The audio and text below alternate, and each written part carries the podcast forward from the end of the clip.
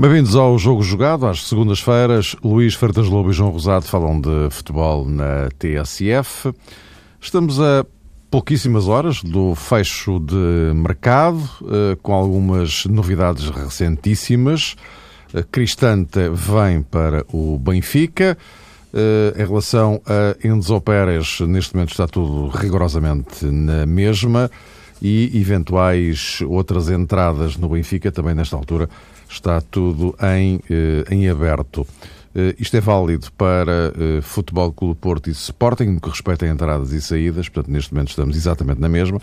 As próximas horas vão ditar se há mais alguma alteração ou não. Tudo isto acontece no dia seguinte ao Derby da Luz, que terminou empatado. E isto depois também de o Futebol Clube Porto somar já três vitórias nas primeiras três jornadas do campeonato. Lá mais para diante, iremos ainda aproveitar para espreitar a convocatória de Paulo Bento para o regresso à competição da Seleção Nacional. É no domingo com a Albânia, o arranque da fase de qualificação para o Euro 2016. Portanto, a primeira convocatória pós-Mundial e pós um balanço de Fernando Gomes que deixou muita gente surpreendida porque estava à espera de algo de mais palpável. Meus caros, eh, boa tarde. Uh, Luís, começaria por ti. Cristante uh, era o médio que o Benfica precisava? Em primeiro lugar, boa tarde e um grande abraço a todos. Independentemente de, de fazer a análise ou de, ou de pensar no jogador em concreto, era uma posição é uma posição para onde o Benfica precisa de facto de, de um jogador, isso, isso não, não há dúvidas pensando no, no Cristante como um jogador mais posição 8-6, portanto, olhando bem essa, essas duas capacidades e a cultura tática que os italianos têm, embora seja um jogador muito, muito jovem, é um jogador que encaixa numa posição que o Benfica necessita. Eh, e, e, não estou aqui a colocar ainda a questão que está no ar e que vai continuar quando, quando o programa acabar, que é a do Enzo Pérez, é? de perceber se o Enzo vai ficar uh, ou não neste momento, esta posição, como é evidente, aquele espaço, olhando a forma de jogar do Benfica, com, ali com dois médios naquela zona, um que fica mais posicional, outro que sai para o jogo, é evidente que é um jogador que encaixa naquilo que, que Jesus queria. E encaixa no modelo de jogo e no sistema de jogo do, do Benfica. Portanto, por aí, penso que é uma aquisição perfeitamente natural. Os montantes e os contornos do negócio, isso são, são, outras, são outras questões desportivamente apenas, hum, diria que é uma boa contratação, sem dúvida nenhuma. Uh, João, já agora também a tua opinião em relação a isto e gostava que de estender uh, a, vossa, a vossa conversa, o vosso diálogo uh, esta arrumação de, de, de, de, plantéis e olhando também um pouco já para, para ontem, para alguns indicadores que ficaram do, do derby, nomeadamente um, um facto que tem sido muito comentado, o de Jorge Jesus só ter feito uma substituição no, no jogo, praticamente no fim, com a troca do Talisca pelo Derlei, e de, na sala de imprensa, depois ter dito qualquer coisa como uh, sim, eu podia ter mudado, mas quem fosse lá para dentro não, não iria fazer melhor do que quem lá estava. E, portanto, ou seja, no fundo, vincando que não adiantaria muito, não, não se justificava muito fazer uh, qualquer, qualquer alteração. Pois, e se calhar foi por isso que Samaris não foi utilizado por Jorge Jesus. Havia essa dúvida se Jesus iria ou não utilizar Samaris no 11 inicial diante do Sporting, se, por outro lado, essa possível utilização era conveniente, considerando que também Talisca chegou este ano ao Estádio da Luz, e Jesus, e penso que bem, a, a posterior é sempre mais fácil, mas também tinha esta opinião antes do jogo. Acabou por deixar Samaris no banco de suplentes, de onde não saiu, e deu realmente a titularidade a Talisca e também a André Almeida, que é um jogador eh, muito mais habituado, como é natural, tanto à equipa como ao futebol português, mais identificado com aquilo também que o Sporting poderia fazer no Estádio da Luz. Por falar em Samaris, o Benfica gastou 10 milhões de euros com este jogador. Gastou agora mais 6 eh, milhões, segundo é perceptível, ou pelo menos foi público, eh, na contratação de Cristante e admitindo-se que é um jogador que pode realmente crescer muito no Estádio de Luz e desenvolver as capacidades que já fazem dele um nome de referência no plano internacional, ou pelo menos atendendo àquilo que normalmente os italianos eh, costumam destacar e valorizar num futebolista, parece-me que se calhar a grande conclusão é que o Benfica já gastou 16 milhões de euros para esse lugar, para um jogador também pode ser 6, 8 ou 10, parece que Samares também pode ser 6, 8 ou 10, Enzo Pérez provavelmente não pode ser 6, mas 8 pode e 10 se calhar também. Admitindo, voltando à questão da semana passada, que Jorge Jesus pode utilizar o, um jogador na posição 10 eh, no Benfica, e o que eu acho fundamentalmente é que não discutindo, digamos que a bondade desta contratação, penso que o Benfica continua essencialmente carenciado no eixo atacante e depois de gastar 16 milhões de euros no reforço do corredor central, por aí também se entende que agora vai ter que fazer também um esforço, imagino eu, nas horas que faltam para fechar o mercado, para contratar um, um avançado também de nível. Sim, eu penso que sim. Aliás, o Jesus já o disse, já o falou muito naquilo, na necessidade de um avançado. Tinha falado na necessidade de um médio defensivo, já o tem. Tinha, tinha necessidade de um médio, perdão, de um guarda-redes, já, já o tem, o Júlio César. E falta o avançado. São, foram as três posições que o Jesus identificou. E ontem, ontem notou-se muito? Ontem notou-se muito, novamente. Eu penso que, que o Talisca, embora seja um jogador que eu já, já o disse que acho bastante interessante, não é para aquela posição, é para jogar um pouco mais atrás. E, e tendo que aprender muito em relação àquilo que é a recepção orientada para sair a jogar, que é, que é uma coisa que os brasileiros uh, não têm muito naquela posição. Uh, por isso o Jesus falou já que há tempos, no, no final do jogo, a necessidade dele aprender a saber jogar de costas que, o, o que é importante em qualquer posição no corredor central.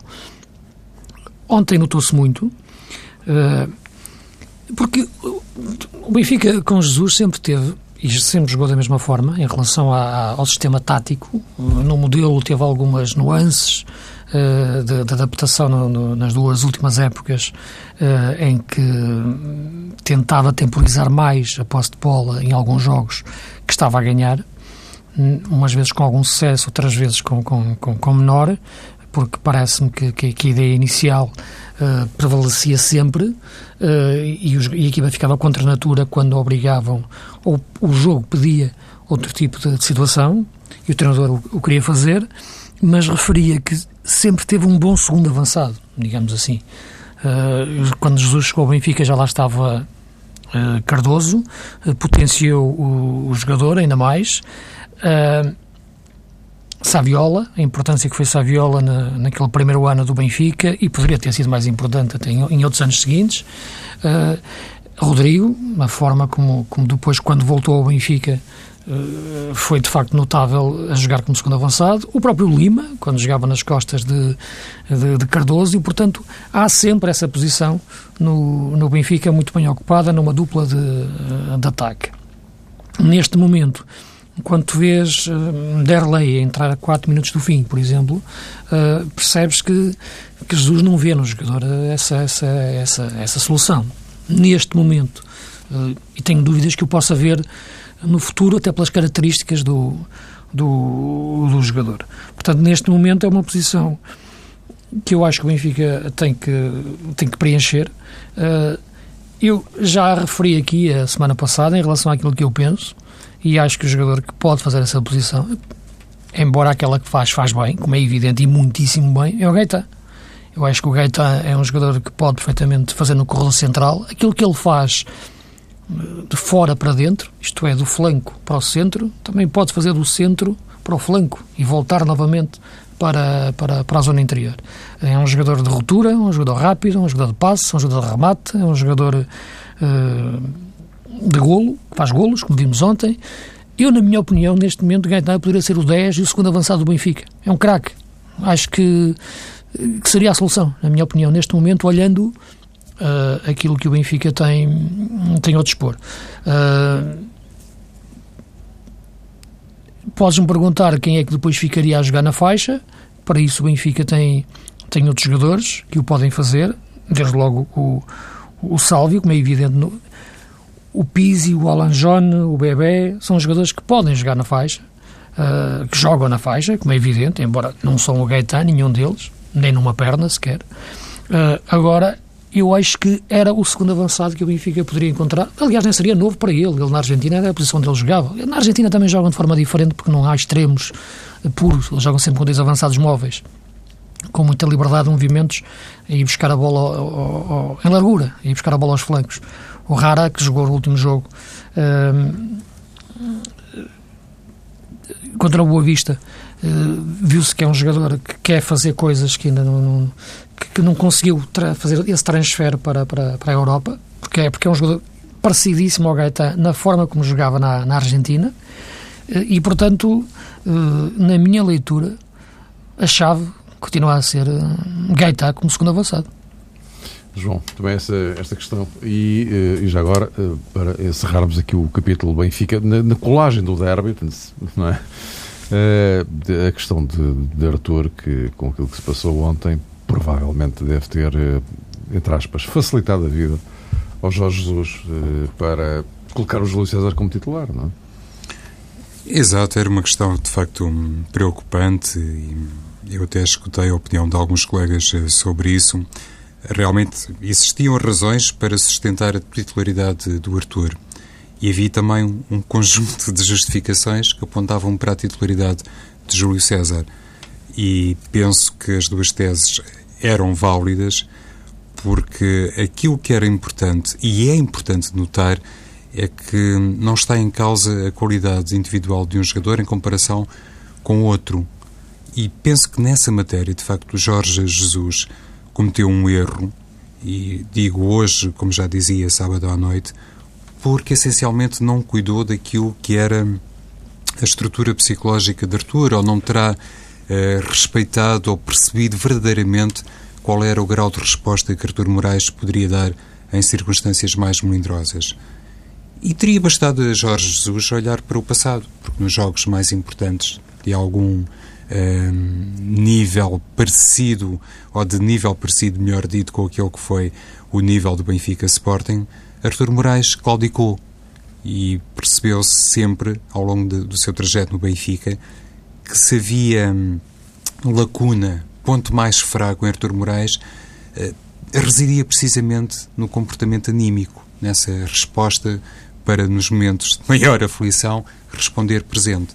E quando sentou no banco Júlio César e deu titularidade a Artur Moraes, penso que Jorge Jesus deveria ter entendido que estava Artur Moraes debaixo de um escrutínio terrível e que eventualmente aquilo não poderia correr bem. E Artur Moraes, eh, enfim, para a infelicidade dele e também toda a equipa, teve um conjunto de erros na partida que poderiam ter ditado a derrota do Benfica.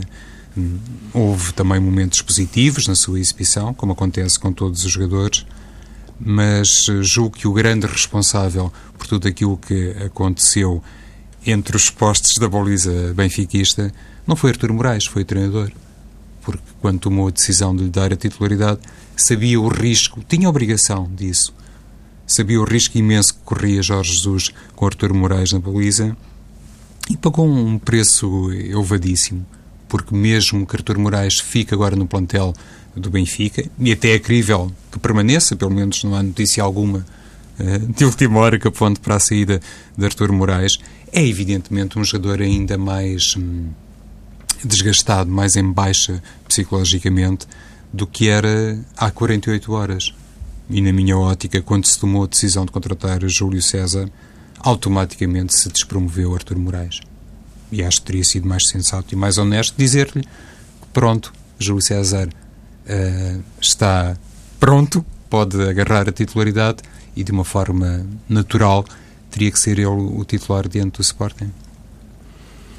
A questão do guarda-redes é uma questão sempre muito delicada porque cruza muito a questão mental, como é evidente, eh, e está um pouco à margem da equipa em relação àquilo que é, aquilo que estamos a falar das dinâmicas coletivas, as características dos jogadores e, e aquilo que eu estava a falar em relação ao Cristante e ao Gaeta. Aqui é uma questão em relação ao Arthur, parece-me, eh, visto de fora, como é evidente, que ele não perdeu qualidades, ele é um grande guarda-redes já o mostrou no, no Braga, na forma como, como conseguiu levar o Braga numa grande campanha até, até, até à final da, da Liga Europa e no grande campeonato que fez, e no Benfica quando entrou no pós-Roberto. Uh, eu não sei qual é a cabeça do Arthur, nem como ele ficou. Sei que houve um período em que, uh, pelo menos eu lia nas capas, uma, uma confusão na, na, sua vida pessoal. Não sei se isso o afetou ou não. Uh, sei que dentro do campo ele deixou de ter o mesmo rendimento e deixou de ter a mesma tranquilidade, a mesma serenidade. Isso, de facto, uh, surpreendeu-me. Uh, só quem trabalha com ele, como é evidente, pode perceber verdadeiramente o, o que é que se passa, uh, porque o jogador passou a estar intranquilo quando antes era uma imagem de serenidade. Neste momento, essa, e nos últimos jogos, já desde a época passada, essa, essa intranquilidade se nota mais quando é forçado a uma situação em que ele tem mais debilidade, que é jogar com os pés. Desde logo, eu acho que os colegas não lhes iam atrasar a bola, começa por aí, em, em muitos momentos, e, e, procurar coisas que dessem confiança uh, ao jogador, lhe devolvessem a confiança, vem nos treinos até aos jogos. Aquele atraso ontem, de facto, pôs o Arthur uh, com os cabelos em pé e a bola parecia que tinha picos e ele via a bola para o pior sítio e, e, a bola depois apanha para o Benfica o pior caminho e acaba por, por entrar. Agora, em relação a questões sempre dos guarda-redes, os, os, os, treinadores têm sempre um dilema moral que eu nunca, que eu, que eu nunca percebi, que é... Uh, para trocar um guarda-redes é preciso que o outro guarda-redes esteja mal, isto é, tinha que, tinha que, tinha que dar um, um, frango do tamanho de uma casa ou que falhe mesmo para diga agora vou tirá-lo. Nos outros jogadores não é assim. Nos outros jogadores Pode haver opção tática, pode haver, pode haver uma, uma ideia diferente de jogo, o jogador pode estar no menor rendimento, ou, ou, com, com, com, ou, ou querer, ou opção mesmo, técnica, eh, portanto, pode haver múltiplas situações. Em relação ao guarda-redes, para se mudar de guarda-redes, eh, e tu vês ao longo do campeonato, em geral, os guarda-redes são sempre nos clubes quem fazem mais jogos, e os totalistas, em geral, quando existem, são quase sempre guarda-redes, na maioria. Os treinadores só mexem mesmo quando o guarda-redes ou se lesiona ou quando de facto começa, quer dizer, eh, a abrir um aviário na baliza, não é? Portanto, eh, o, que acontece eh, no, até, até nos jogos da taça há aquela coisa que eles têm de pôr um jogador, um na taça e outro no campeonato. Isso ao princípio, quando estão a jogar com, com o terceira divisão, ah, aquilo até corre bem. Depois aquilo, quando chega às meias finais e está um, está um grande para jogar, com, já, ou já está um clube, um clube diferente, com outra dificuldade, uh, ficam naquele dilema moral, mas agora, quer dizer, como é que eu agora vou tirar da baliza o guarda-redes e, e meto outro que é titular no, no campeonato? Quer dizer, eu, acho, eu acho que isto resolve-se de uma forma muito simples. Qual é o melhor para ti? Isto, isto era eu a perguntar a um treinador. Para mim é fulano. Então joga fulano. Acabou. O futebol não é para para pôr um coração de, no, no, centro, no centro da baliza. Tem que haver uma opção pura e simples. E esta questão Arthur, Júlio César, falou-se muito, mas não é para tirar o Arthur agora da baliza, ele não, não, não deu razões para isso, porque o Arthur já deu muito, já aprovou, defendeu o penalti, a supertaça, já fez, já aconteceu. Eu acho que o Jorge Jesus conhece os guarda-redes, sabe a situação do Arthur, já viu o Júlio César, agora trabalha com ele, mas já o conhecia, como é evidente, para dar o aval à sua contratação. Portanto, a questão era simples.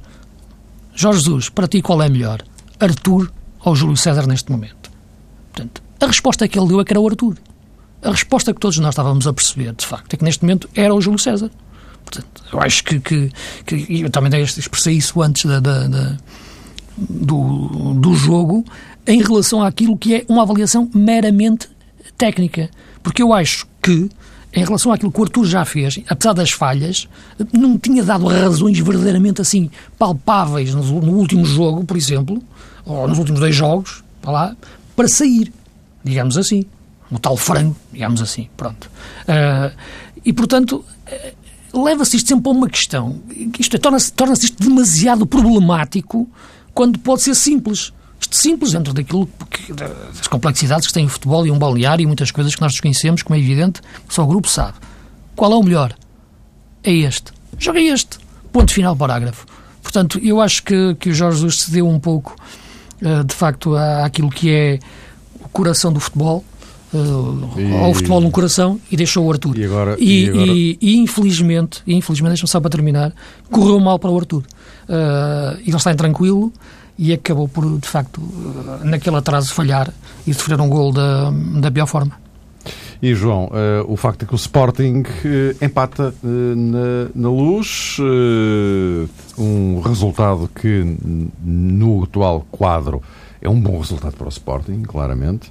em relação a jogadores, regresso de Slimani, que acaba por ser determinante, aproveitou a, enfim, a deixa de, de Arthur. Ehm, e no que respeita ao, ao, à equipa do Sporting em si, e, voltando à questão do mercado, hoje andamos muito à volta disto, ehm, se nas próximas horas eh, o William Carvalho não sair, isso será certamente uma notícia importante para Marco Silva. Sim, imagino que fundamental. Muitos adeptos do Sporting tinham na memória o último jogo para o campeonato que a equipa leonina fez na Luz, sem William Carvalho e logo na altura, apesar de ser a primeira temporada em cheio do William Carvalho na equipa do Sporting, foi absolutamente perceptível o tipo de influência que poderia ter, eh, que tem na equipa e que o seu substituto, se quisermos há um ano na luz, não foi capaz eh, de proporcionar. Também é verdade que um Sporting diferente, na altura com Montero e Slimani eh, no eixo atacante e com consequências depois para o comportamento do meio campo. Mas, enfim, isso corresponde já a um jogo do passado, mas que serve para ilustrar a importância que tem uh, William Carvalho na equipa leonina. Aparentemente continua a ser um jogador muito requisitado por uh, Arsenal e Manchester United. Eu sempre estive convencido que poderia estar envolvido neste negócio uh, do Nani, mas se ficar em Alvalade é um reforço de peso para um, o Campeonato Português, como é óbvio, e sobretudo para a Liga dos Campeões. E o Sporting, nesse aspecto, também será, obviamente, uma das equipas que vai procurar seguir em frente na Liga dos Campeões e, para isso, precisa dos jogadores de maior capacidade, aqueles que têm mais classe, e manifestamente William é dos jogadores leoninos, aquele que tem, se calhar, um, um, futuro mais brilhante à frente. Na minha opinião, foi o melhor jogador do Sporting no Estádio da Luz. Acho que... E Marco Silva, a forma como ele lidou com, com, com o jogo. Uh, o Sporting agora no banco tem outro tipo de soluções que porventura não tinha, não é? Eu acho que ele lidou melhor com o 11 do que com o banco, Mário, uhum. porque eu, por exemplo, estranhei muito a composição do banco do Sporting.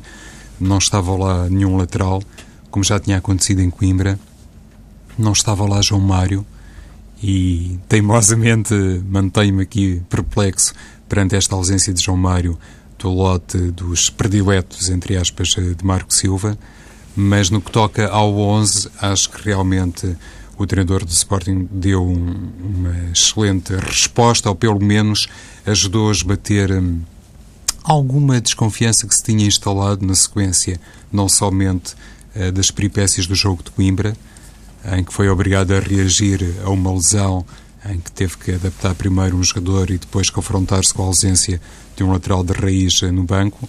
E o Sporting voltou a sofrer um gol nos últimos minutos no desafio frente à Académica, mas depois também em casa, face àquilo que aconteceu no momento da grande penalidade cobrada por Nani. Enfim, Marco Silva ficou sujeito a um clima que poderia rapidamente resvalar para se instaurar um, um cenário que apontaria para a sua uh, precoce um, transferência para um clube grande e dificuldade em lidar com um balneário com características completamente diferentes daquele que tem o Estoril.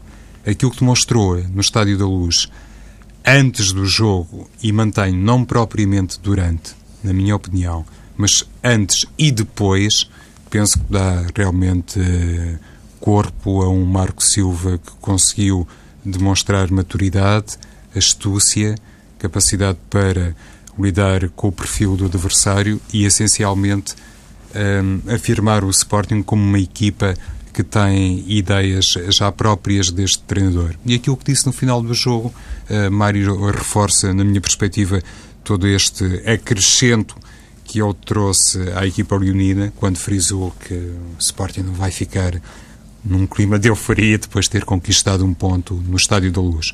E para se dizer isso é preciso, porque Marco Silva não é, longe disso, um treinador insensato. Normalmente, quando profere as suas afirmações é com base uh, numa realidade e em factos. Para dizer o que ele disse no fim do jogo, foi preciso que a equipa previamente tivesse materializado esse estatuto. Eu acho que isso ele conseguiu, independentemente de eu pessoalmente não ter percebido uma outra mudança que fez na equipa durante, durante o jogo. Luís, o que é que te parece este quadro?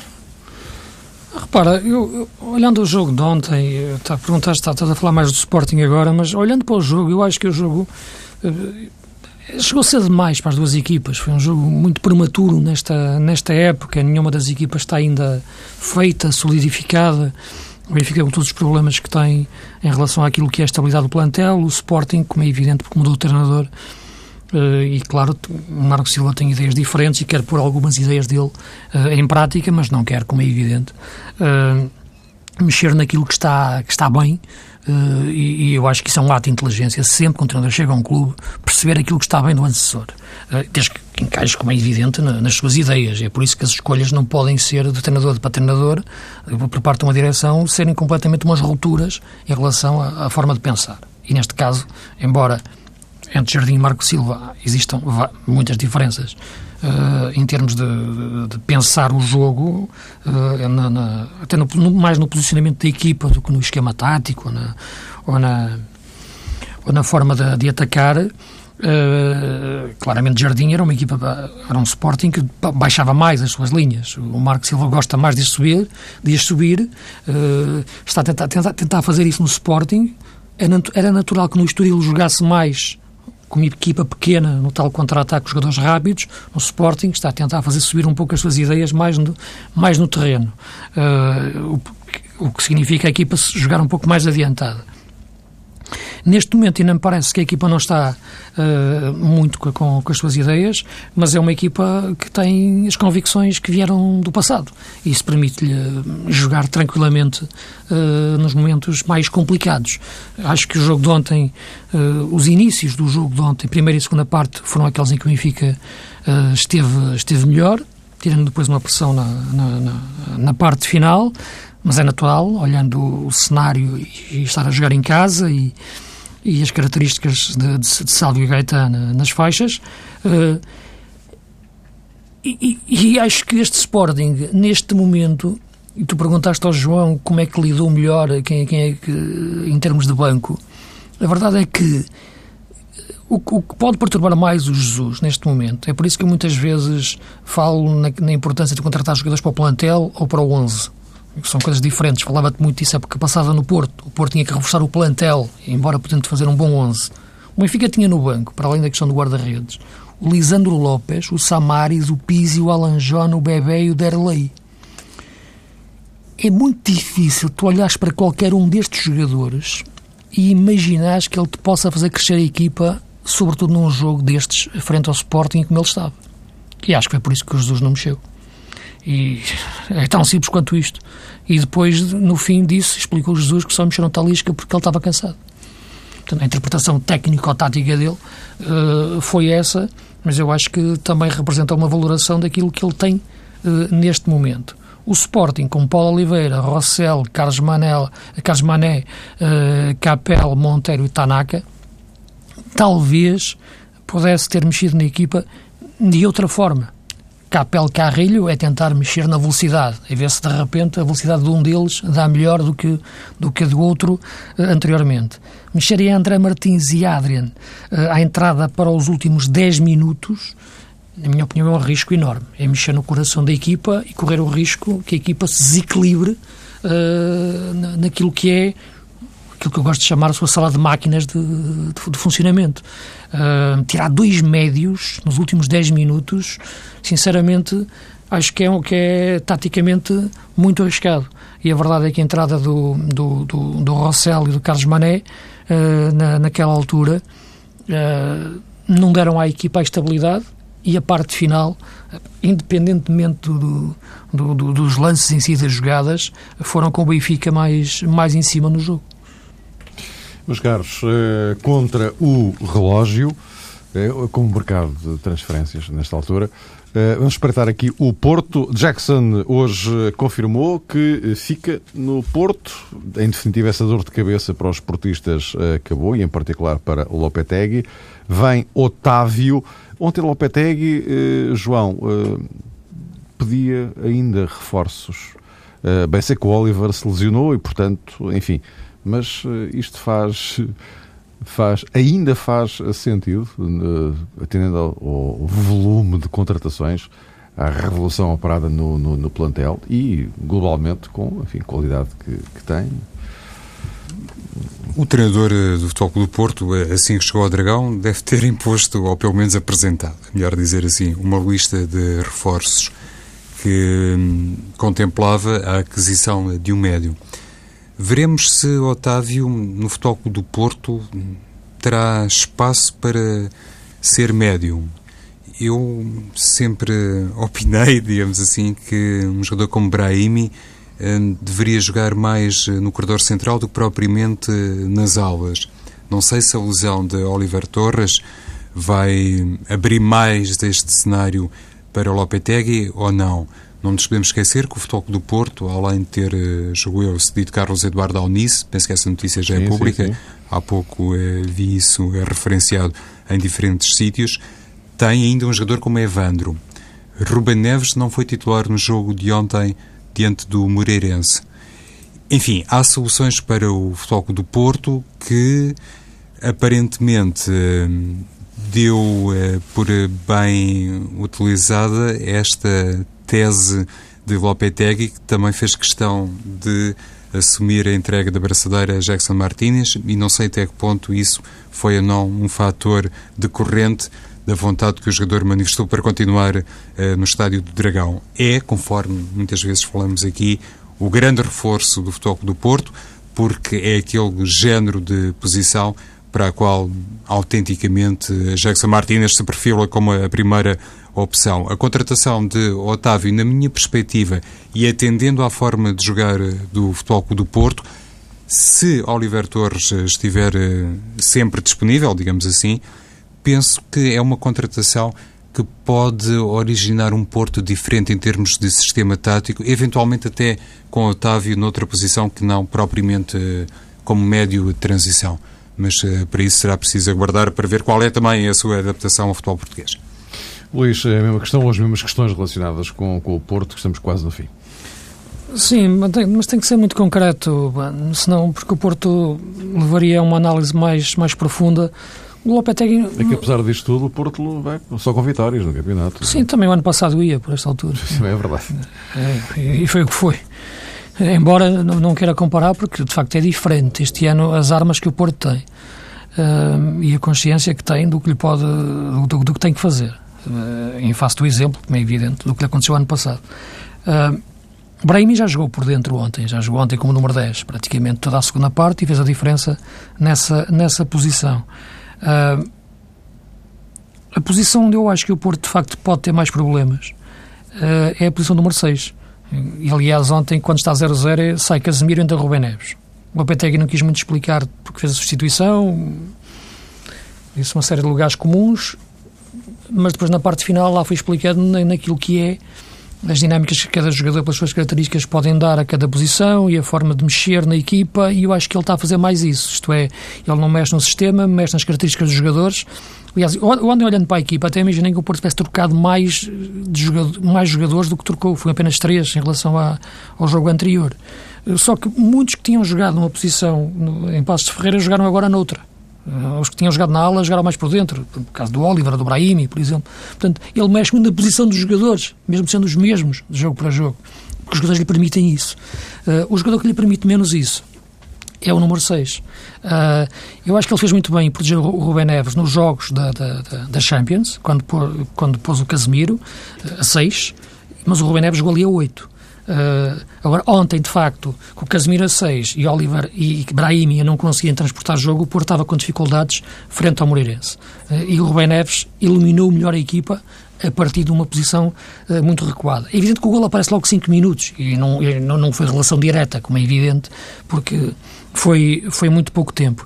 Mas é para ir ao, responder a tua pergunta o mais concretamente possível, eu acho que é a posição que o Porto, neste momento, poderia mais pensar, porque para a frente já contratou o Abubacar, que é uma excelente contratação em relação àquilo que pode ser uma opção à lesão ou uma ausência ou qualquer coisa do, do, do Jackson, eh, e portanto seria mais para aí. O Clasi já não vem, portanto já se sabe, não é? Uhum. E portanto seria mais para aí que haveria, e, o, haveria o Porto a mexer.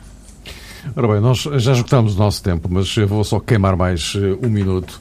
Uh, só por isto, porque tínhamos prometido falar da, da, seleção. Iremos falar da seleção em pormenor na próxima semana, já a seguir ao jogo de estreia da fase de qualificação com, com a Albânia. Mas há aqui, uh, isso, tão sucinto quanto possível, a explicação, entre aspas, dada por Fernando Gomes, o balanço feito do que se passou e do que explica o que aconteceu no Mundial do Brasil e se esta convocatória de Paulo Bento tem ou não indicadores para tal transição. Luís. Isso seria uma, uma resposta longa, como é evidente. Claro, eu já disse várias... claro que sim, falaremos. Eu já o disse várias vezes, já o disse aqui ao longo de vários programas, que não acredito em renovações na seleção. Na seleção convivem jogadores de 20 anos com jogadores de 31. Acredito em reconstrução. E acredito na construção de um plantel de dois em dois anos. Em relação dos melhores jogadores que, que, que, um, que o treinador deteta uh, para, essa, para esse período de tempo. 23, 24, 30 jogadores. Depois há aquelas contratações que aparecem durante esses dois anos dos jogadores que se destacam. Uh, neste momento, também já o tenho dito, e é um, é um debate que tenho com o João já há vários tempo, há várias, já há algumas épocas, que, que nós estamos numa fase de, de crise geracional disfarçada pelo, pelo, pelo talento enorme de Ronaldo. De outra forma, de facto, uh, Portugal teria muitas dificuldades em ser apurado até para o europeu, só que o europeu agora não tem oito equipas, como tinha antes. Vai ter 24. 24. Portanto, agora só não vamos lá por, por, por incompetência, sinceramente. Uhum. Se, se não formos lá. Uh, para utilizar um termo que foi tanto utilizado pelo Presidente na explicação em relação uh, ao, Brasil. A, ao Brasil. A única coisa positiva daquela conversa de imprensa foi saber que o Zé Carlos Noronha vai entrar para o Departamento Médico. É um grande senhor e é um homem que cria um ambiente fantástico. Uh, agora, não percebi porque é que os outros saíram. Uh, se calhar também não era para perceber, não sei. Mas há coisas que ficaram muito por, por, por, por, por explicar uh, e a verdade é que as principais figuras continuam. João, temos mesmo. Arrasamos o nosso tempo. No que toca à conferência de imprensa de Fernando Gomes, eu acho que foi tudo uh, posto ao contrário, quer dizer, começou-se o filme uh, pelo final, ou seja, quando Paulo Bento anunciou que iria continuar na Federação Portuguesa de Futebol, perdeu-se um bocadinho daquele sentido de conteúdo que poderia marcar eventualmente depois esta conferência de Fernando Gomes, até como medidas estruturantes e que eu acredito que podem dar algum balanço à seleção portuguesa. No que toca à renovação, também se entende pelo lista de Paulo Bento que há algumas uh, apostas eh, pessoais que permanecem independentemente do tempo de jogo, uh, João Pereira, Miguel Veloso, e eu, por exemplo, acho que o selecionador não considera que Sevilha esteja no mapa das suas opções, porque Hum, sei lá, futebolistas como Daniel Carriço, por exemplo, continuam de fora, nunca são chamados, o próprio Diogo Figueiras, e apesar de serem frequentemente utilizados nos seus clubes e numa liga competitiva, como é o caso da Espanhol. E o Rubem Neves, que é uma coisa que eu acho incrível não ser convocado para a seleção principal. Foi para o sub-21. Está bem, mas... Pois é, mas é isso mesmo. Até para a semana.